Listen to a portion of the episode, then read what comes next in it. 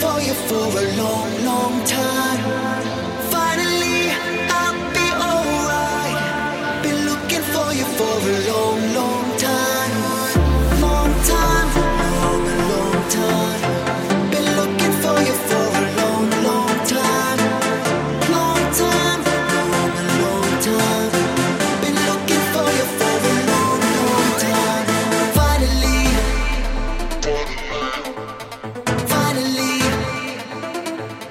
finally.